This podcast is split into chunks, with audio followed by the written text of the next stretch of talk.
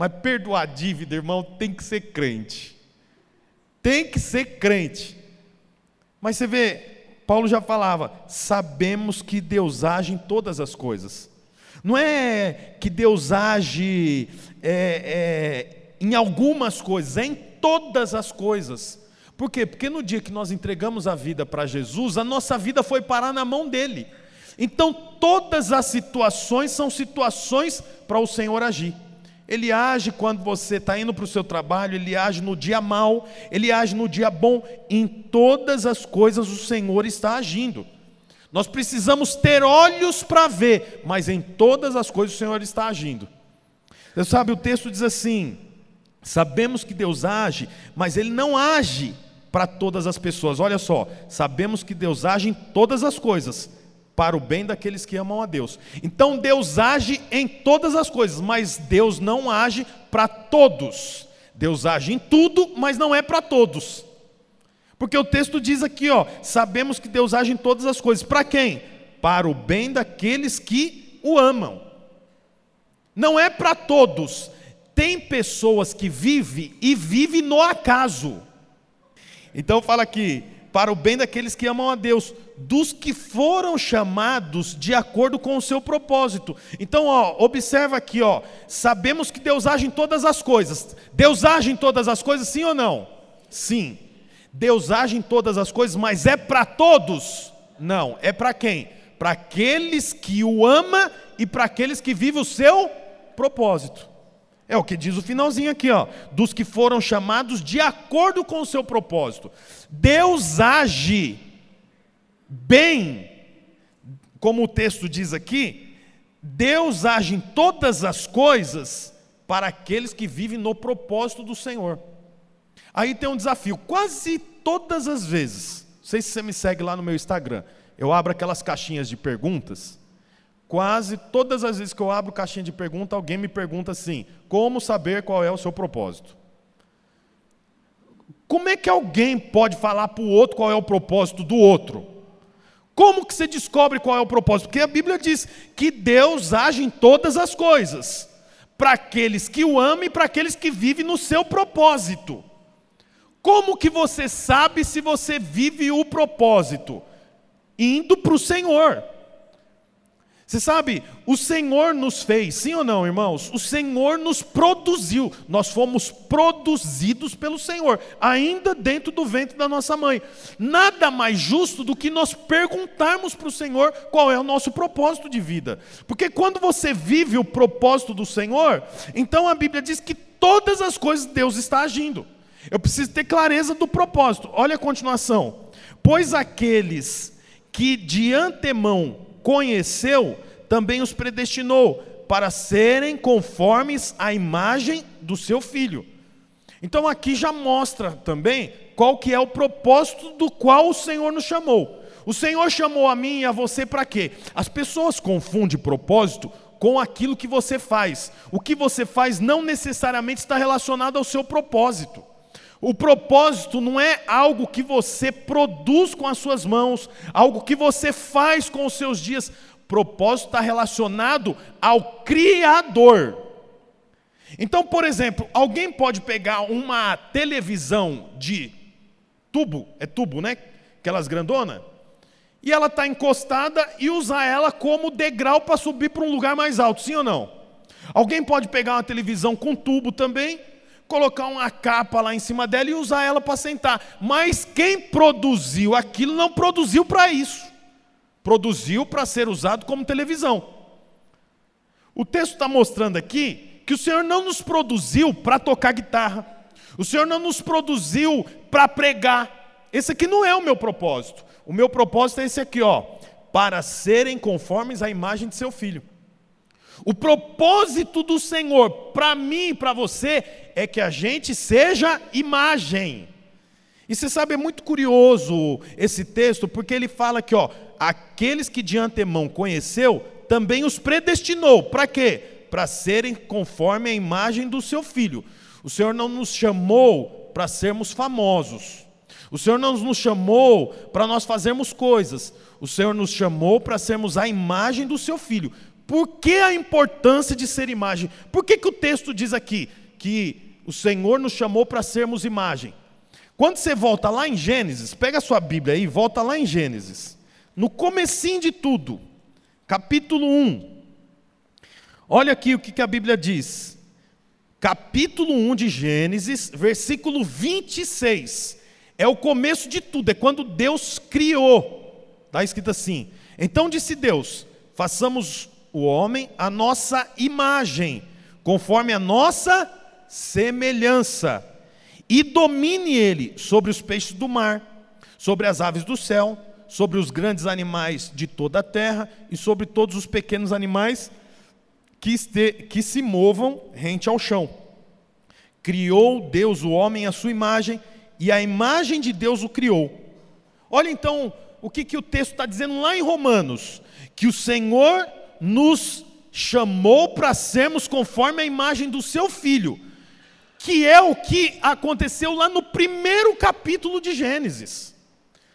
O Senhor cria o homem e fala, ele é a nossa imagem, a nossa semelhança. Depois que o homem é criado, imagem e semelhança, qual que é o próximo texto?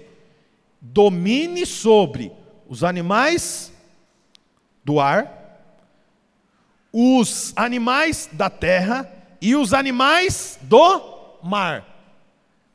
O domínio só veio depois da imagem.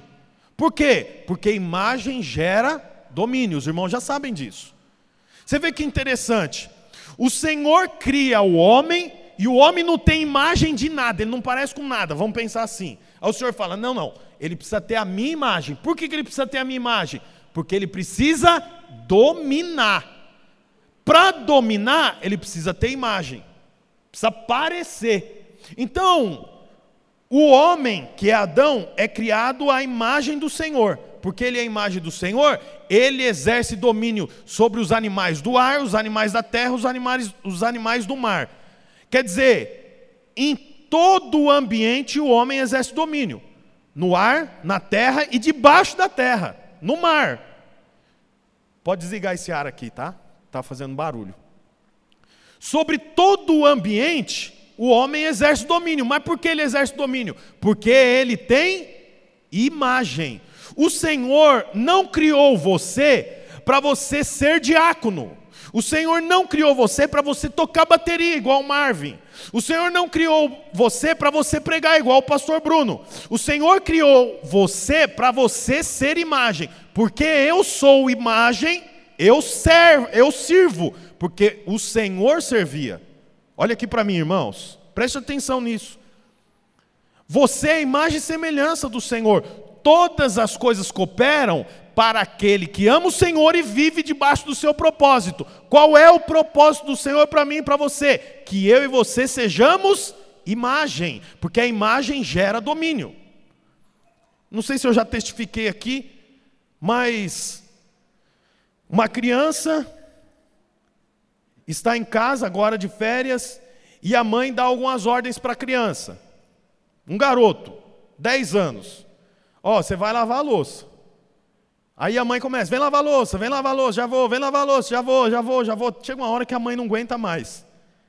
Quando o pai estaciona o carro na garagem e ele ouve o barulho do carro, o que, que ele faz? Vai correndo lavar louça. Por quê? Porque a imagem gera domínio. Você vê, a imagem do pai, o pai e a mãe pensa igual, é igual, tem autoridade igual, mas a imagem do pai exerce maior domínio sobre o filho. Aquela velha ilustração que talvez você já conhece, mas como tem muita gente nova, é importante a gente lembrar. Você está viajando e na rodovia, você está com seu carro a 100 por hora, aparece uma pessoa de bermuda, chinelo, camisa regata e faz assim para você. Você vai parar?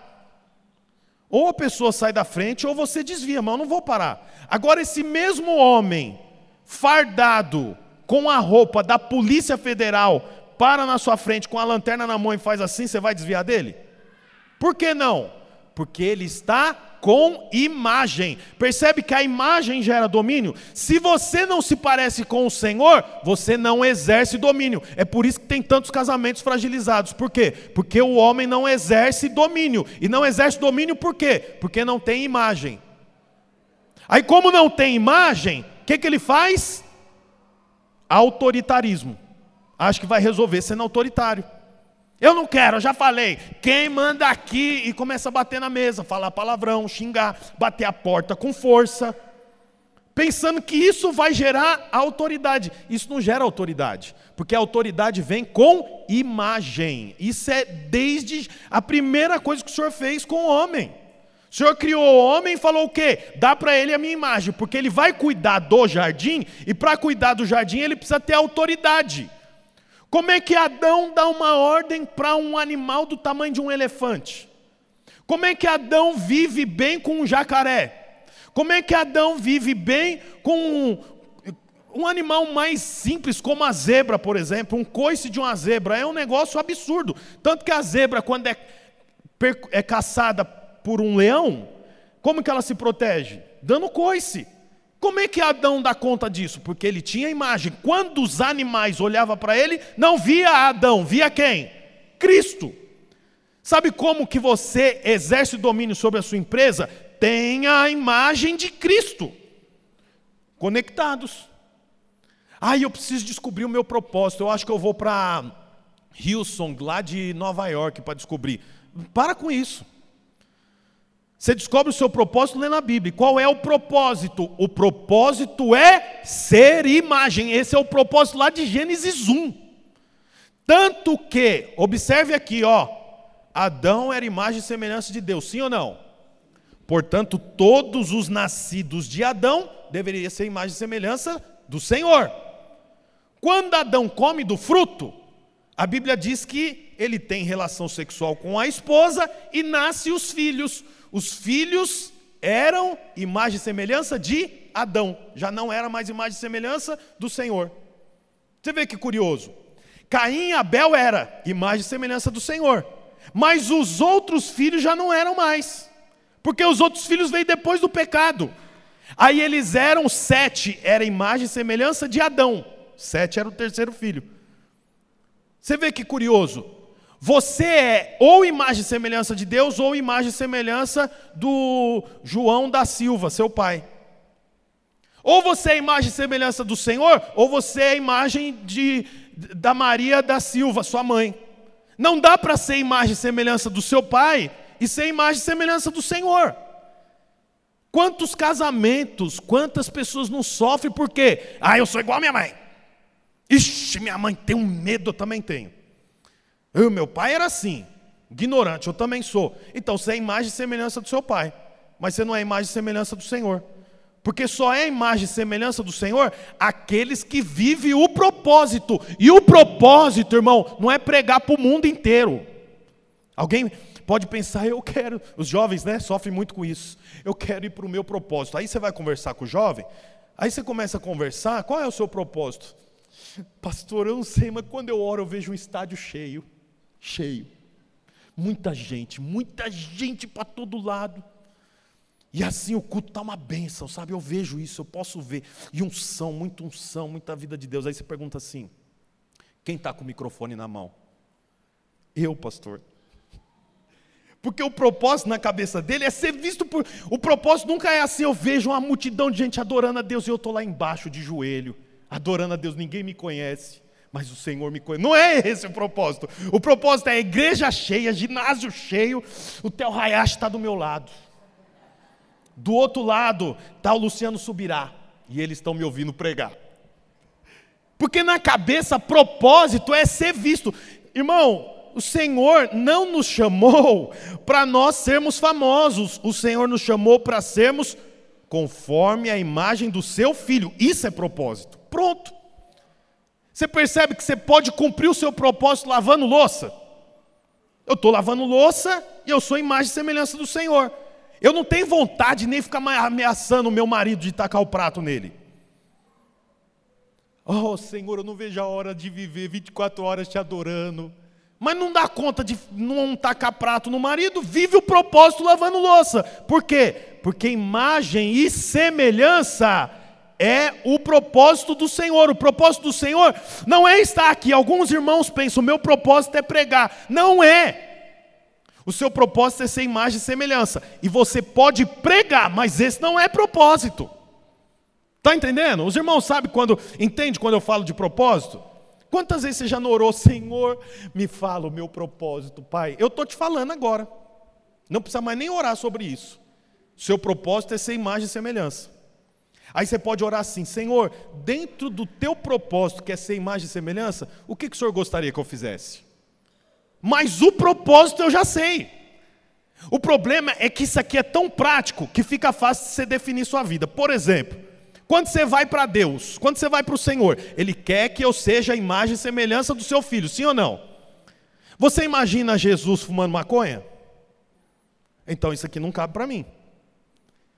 Você imagina Jesus é, enchendo a cara? Não. Então isso aqui não serve para mim. E à medida que você vai eu estou falando exemplos muito, muito grosseiros, mas à medida que você vai conhecendo Jesus, você vai percebendo de que tipo de gente você tem que ser a partir de agora, que eu vivo o propósito. Portanto, irmãos, propósito do Senhor, está aqui, propósito divino é o que? Eu ser imagem e semelhança do seu filho. Como que eu sou imagem e semelhança do seu filho? Vamos continuar lendo o texto aqui. A fim de que sejam primogênito entre muitos irmãos. Versículo 31. Que diremos, pois, diante dessas coisas? Olha só, é uma pergunta, Paulo faz. Que diremos, pois, diante dessas coisas? Se Deus é por nós, quem será contra nós? Aquele que não poupou o seu próprio filho, mas o entregou por todos nós, como não nos dará juntamente com Ele e de graça todas as coisas. Então, poxa, diante disso tudo, o que, que nós diremos? Nós diremos que Deus é por nós. Isso aqui é isso aqui, irmãos, que eu estou falando, chama Evangelho neotestamentário. O que, que é neotestamentário? Novo Testamento. Se nós formos para o Velho Testamento, especificamente no Pentateuco, que é os cinco primeiros livros da Bíblia, tem lá mais de 618 leis e preceitos para você ser imagem e semelhança. Está entendendo? Olha aqui para mim. Lá no Velho Testamento, tem uma série de coisas que há necessidade de serem feitas para que eu seja imagem e semelhança de Deus, do seu filho. Na nova aliança, como que eu sou imagem e semelhança do Senhor? Crendo que o Senhor é por nós, o Senhor é por você. Aí alguém pode pensar, ah, mas ficou fácil. Eu só preciso crer que o Senhor é por mim. Você crê que o Senhor é por você, e quando você crê que o Senhor é por você, coisas na sua vida são alteradas. Meu pai não está aqui nessa manhã, ele vai vir à noite. Mas o testemunho dele de quando ele parou de fumar foi muito curioso. Ele ia na igreja e ninguém falou nada para ele sobre cigarro. Até porque a pessoa dificilmente chega fumando na igreja, né? Dá licença, pastor, vou acender o cigarro aqui dentro do prédio, acho que não tem problema não. Aí ele participava de reuniões, toda quarta-feira. Em uma dessas reuniões, houve um mover e né, as pessoas receberam muito de Deus, inclusive ele. E quando ele entrou na Brasília dele, ele entrou, ligou, do lado ali já pegou o cigarro. Quando ele pôs o cigarro no dedo para acender, ele testifica que uma voz falou assim para ele: Depois disso tudo que você viu, você ainda vai pôr isso na boca? E aí ele falou assim: É mesmo, né? Ele rasgou e nunca mais ele fumou. Quem que falou para ele que ele precisava parar de fumar? Ninguém. Mas é isso aqui, ó. Deus é por mim. Eu acabei de testificar que Deus é por mim. E você sabe, muitas coisas é desse jeito que funciona. A pessoa está no mundo e ela tem relações sexuais com várias mulheres durante a semana. Vai no bar, conhece uma moça, tem relação sexual com a moça.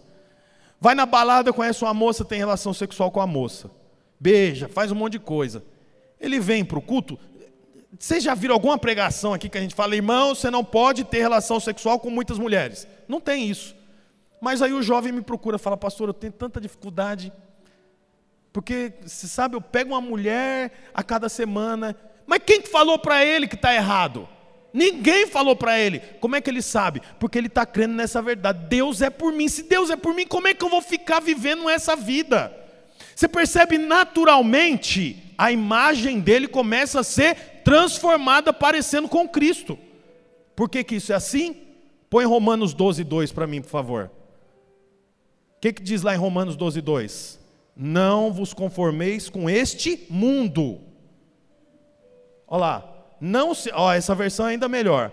Não se amoldem ao padrão desse mundo, mas transformem-se pela renovação da sua mente, para que sejam capazes de experimentar e comprovar a boa, agradável e perfeita vontade de Deus. A mente renovou, ninguém precisou falar, a mente foi sendo renovada. À medida que a mente foi sendo renovada, ele foi parecendo com o Senhor. Ninguém fez um, alguma coisa para ele parecer com Deus. Você sabe, mente renovada te conduz a ser parecido com o Senhor. Por quê? Porque você não está sendo amoldado ao mundo. Quando você se amolda ao mundo, por exemplo, essa caneca aqui, se eu pôr água aqui, ela vai ficar no formato da caneca. Está amoldada a caneca, a água que está aqui. Você sabe, o mundo quer pôr um molde em mim e você. Mas quando eu renovo o meu entendimento, eu não embarco nesse ambiente do mundo. A minha mente é renovada e eu sou parecido com o Senhor. Aí o texto diz assim: é, aquele que não poupou o seu próprio filho, mas o entregou por todos nós, como não nos dará juntamente com ele e de graça todas as coisas? Se Deus deu o maior, certamente Ele dará também o menor. O Walter testificou aqui 20 vezes o valor que ele devia, ele recebeu. Faz a conta. Não, brincadeira. Começar os irmãos a fazer conta aqui. É uma bênção, não é, irmãos? Quem queria uma bênção dessa? Eu queria. Mas o Senhor já deu o filho. Isso aí é grande para Deus? É do maior ao menor. Se ele deu o Senhor, junto com o Senhor, ele vai dar todas as outras coisas. Isso é o que? conexão com o propósito. É o texto, é o nome, conectados ao propósito. Quer dizer, eu conecto com o Senhor e junto com Ele vem todas as outras coisas. Junto com Ele, não é separadamente. Eu achei curioso ele falando, poxa, perdoou a dívida que o Senhor falou por sonho. Você acredita que Deus pode falar por sonho? O Senhor falou com sonho pela Simone, com a Simone, ela falou com o marido, o marido teve fé, perdoou no dia seguinte, seis anos, o negócio paralisado. Seis anos o negócio paralisado. Por quê? Vem com o Senhor. Se o Senhor deu o seu filho, junto com o filho vai vir todas as outras coisas, do maior para o menor. E para acabar, aqui fala assim: quem fará alguma acusação contra os escolhidos de Deus? É Deus quem os justifica. Quem os condenará? Foi Cristo que morreu e mais, que ressuscitou, está à direita de Deus e também intercede por nós. Você vê, ninguém mais pode te condenar. Por que, que ninguém pode te condenar? Primeiro, porque Jesus morreu. Segundo, porque ele ressuscitou. Terceiro, porque ele está à direita do Pai. A direita do Pai fala do quê? O Pai está à frente e o Filho está à direita. Isso aqui fala de governo. Ninguém mais te condena. Por que ninguém mais te condena? Porque você é bom? Porque você faz tudo direito? Não, ninguém mais te condena porque Cristo morreu, ressuscitou, governa e intercede por nós. É o que está escrito aqui, ó. Olha, foi Cristo quem morreu, ressuscitou, está à direita de Deus, intercede por nós. Irmão, nós temos tudo que nós precisamos, tudo, tudo. O Senhor está à direita do Pai, ele morreu, ressuscitou, está assentado e intercede por nós. Nós temos permissão para avançar. Nós temos permissão para viver o propósito divino. Nós temos permissão para prosperar. Nós temos permissão para para ter saúde, nós temos permissão para viver bem, para dormir bem. Por quê? Porque o Senhor morreu, ressuscitou, governa e intercede por você. Nós temos o Senhor ao nosso lado. Nós precisamos crer nessa verdade. Esse é o propósito divino. O propósito divino é viver isso aqui, ó. Não está relacionado a preceitos. Não é porque você fez, não é porque você cantou, não é porque você. Não. Está relacionado ao quê? Está relacionado ao que Cristo fez. É tudo o que ele fez. Ele morreu, mas ele ressuscitou, mas ele governa e ele intercede por nós. Aonde que eu e você entramos? No benefício. Só no benefício. Mas por que, que eu não vivo isso então? Porque você não traz essa verdade para o seu dia. Traga essa verdade para o seu dia. Declare isso, declare. A minha boca tem poder para abençoar e para amaldiçoar. Declare essas verdades. Quando você acordar de manhã, declare. Eu sempre gosto de falar. Olha, eu li aqui cinco, seis versículos. Essa semana, pegue cinco, seis versículos e declare, declare, declare: Senhor, o Senhor morreu, mas o Senhor ressuscitou, e o Senhor governa e o Senhor intercede por mim. Eu tenho permissão para ter saúde. Senhor, o Senhor morreu, mas o Senhor ressuscitou. O Senhor governa e intercede por mim. Eu tenho permissão para dar uma ordem para o meu processo sair.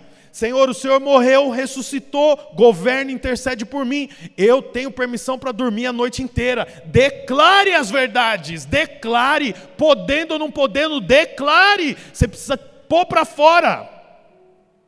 É isso que a Bíblia nos ensina. Puxa, Paulo sofreu tanto, mas ele declarava: eu e você temos que declarar, porque o mundo vai de mal a pior. Você sabia disso ou não? O mundo vai de mal a pior. A coisa tá ruim, mas vai piorar. Vai piorar. O sistema de governo vai piorar. Deixa eu te falar uma coisa. Não vou falar aqui de política, mas crente tem que tomar cuidado. A política de esquerda é contra o que a Bíblia diz, irmãos. Toma cuidado com isso. Como é que você pode entrar e, e, e votar em quem fala sobre a, a, o aborto? Sete meses. Uma criança pode ser morta com sete meses. Aonde que isso está é, tá certo? Enfia uma agulha. Como é que você vota em quem quer legalizar a droga? Ah, pastor, mas o problema. Mentira, problema nada. Está errado, tome cuidado. Vai ler a agenda da esquerda para você saber. Vai ver o que é marxismo para você saber se o que você ouve aqui todo domingo bate com o que eles estão falando. Estou só falando para você ver. Só estou falando para você estudar. Tome muito cuidado. Ah, qual político é certo? Não sei qual é certo. Nem sei se tem político bom. No pouco me importa mas eu preciso saber o que eles falam está mais próximo com a Bíblia ou mais longe da Bíblia. Eu preciso ir com o que está mais perto da Bíblia. É o que eu venho fazer aqui semanalmente. Os irmãos estão entendendo? Ah, tem o, um é mais. Nenhum é perto. Não, tem um que é menos perto, menos longe. Está entendendo? Então, em nome de Jesus, que você possa perceber, porque o mundo vai de mal a pior. Como que eu resolvo esse problema? Está aqui, acabei de falar. Propósito. Qual é o propósito? Ser parecido com Cristo. Se você for parecido com Cristo, irmãos, você vai viver tudo que ele viveu. Você quer viver tudo que ele viveu? Você vê Jesus ficando doente? Então não tem doença para você em nome de Jesus. Nós vamos profetizar isso na hora de tomarmos a ceia. Você quer viver tudo que Cristo viveu?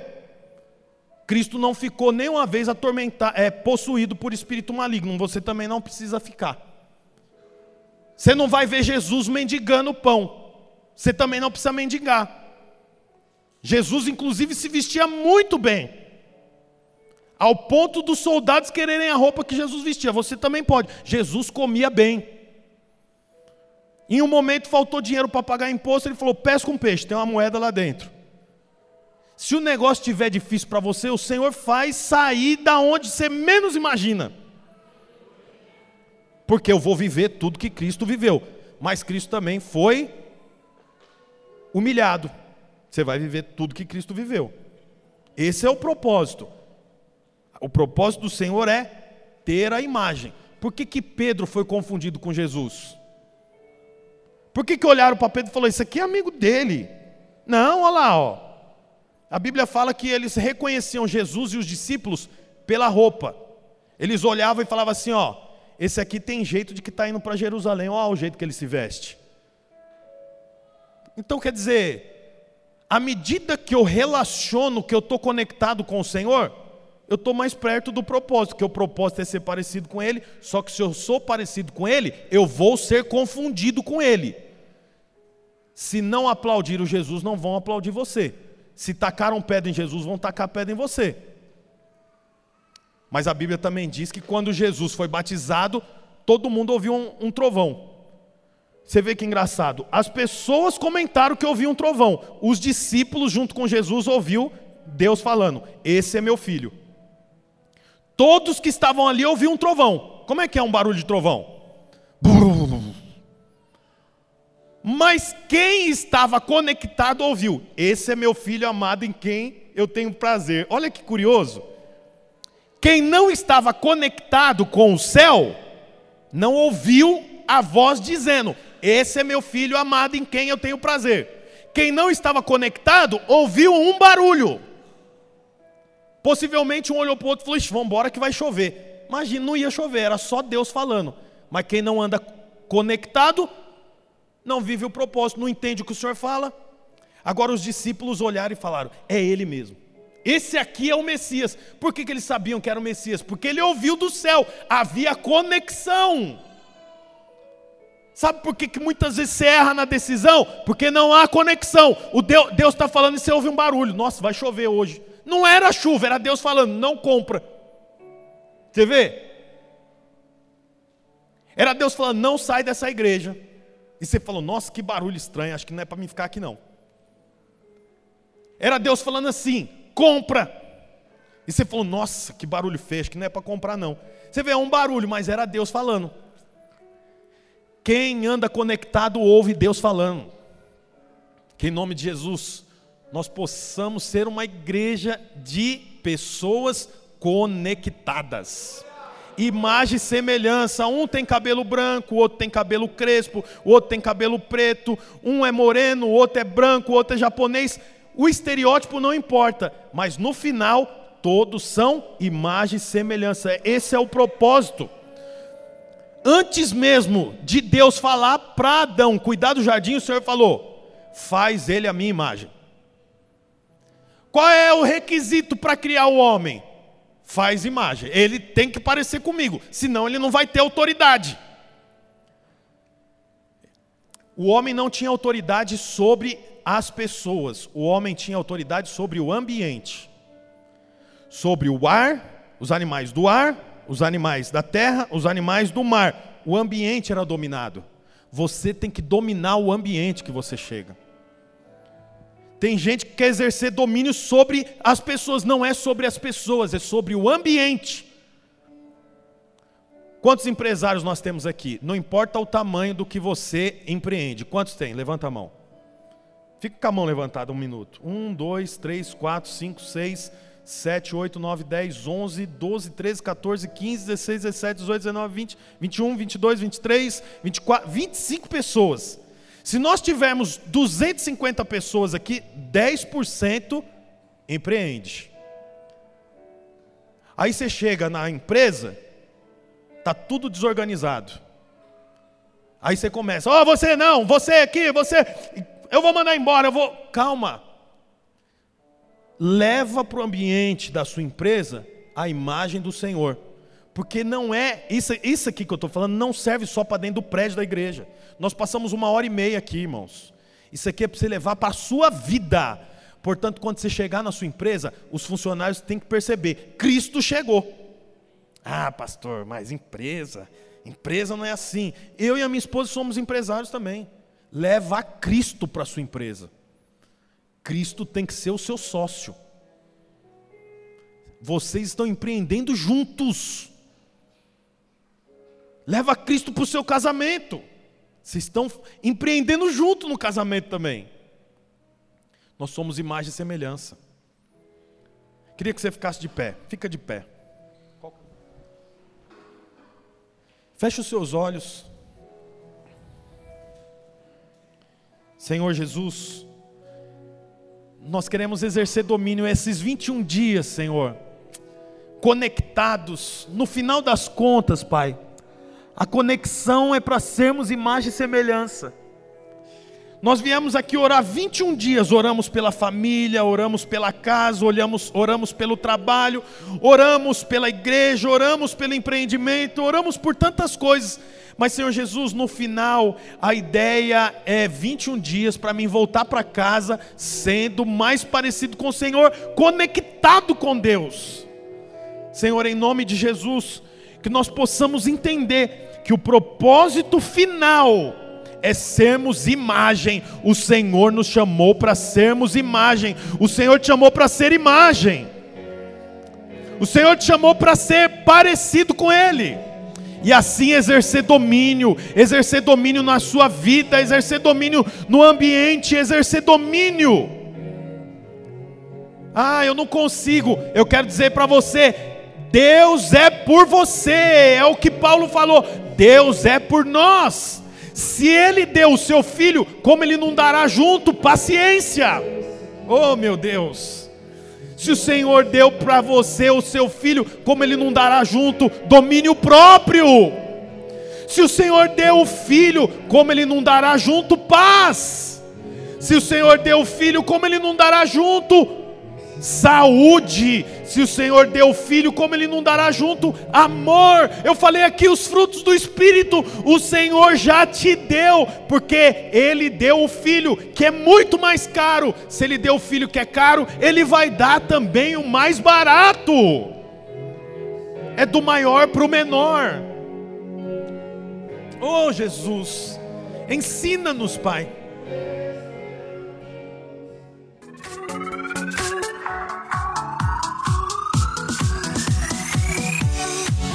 Olá, você acabou de escutar mais uma de nossas pregações. Eu quero aproveitar e te fazer um convite para que você venha aqui nos conhecer pessoalmente em um dos nossos dois cultos, às 10 da manhã ou às 18 horas. Também aproveite e nos siga nas redes sociais para mais informações. Deus abençoe e até mais.